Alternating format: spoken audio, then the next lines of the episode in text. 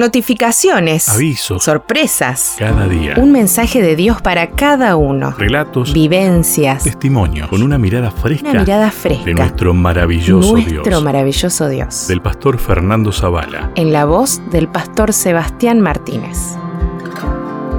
Las tres listas. Ahora así dice Jehová, creador tuyo, Jacob y formador tuyo, Israel. No temas, porque yo te redimí, te puse nombre, mío eres tú. Isaías 43, 1. ¿Te ha sucedido alguna vez que mientras lees sientes el impacto de lo que el autor está diciendo? Y cuando esto ocurre, ¿ya no sigues leyendo sino que te quedas por un rato procesando la información? Así me pasó cuando leí una declaración de Max Lucado, en la que este autor estaba reflexionando sobre lo que habrá significado para Dios haber entregado a su Hijo a una muerte que no merecía, con el único objeto de que nosotros fuésemos hecho justicia de Dios en él. Entonces Lucado pregunta, ¿entregarías a un hijo o a una hija para que un enemigo muera? Luego él mismo responde, hay personas por las que yo daría mi vida, pero pídeme que haga una lista con los nombres de aquellos por quienes yo mataría a mi hija. La hoja estaría en blanco. Ya puedes imaginar por qué esas palabras me dejaron pensando. ¿Por quiénes yo daría mi vida? En esa lista hay varios nombres, pero no muchos. Luego pensé, ¿por quiénes daría yo la vida de mis hijos? Esta pregunta en comparación con la anterior fue muy fácil de responder. Ni siquiera tengo que pensarlo. En esta lista no habría ningún nombre.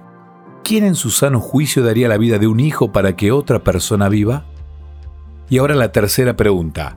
¿Por quiénes entregó Dios la vida de su único hijo? Esta es la tercera lista, la lista de Dios. En ella están los nombres de todos los seres que han nacido en este mundo. Están los nombres de los patriarcas, de los profetas, de los discípulos y los nombres de los hombres y las mujeres que a lo largo de los siglos vivieron para servir a Dios y a la humanidad. También están los nombres de Judas, Caifás, Nerón, Hitler y de todos los que hoy preferimos que nunca hubieran nacido. ¿No es esto asombroso? Hay algo todavía más grande, más maravilloso. En la lista de Dios están tu nombre y el mío. ¿Qué hemos hecho para merecer estar ahí?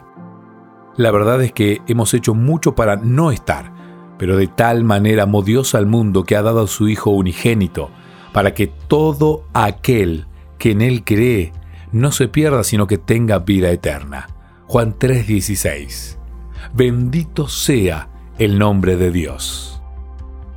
Gracias Padre Eterno, porque a pesar de que no lo merezco, tu amado Hijo vino a este oscuro mundo a sufrir y morir por mí.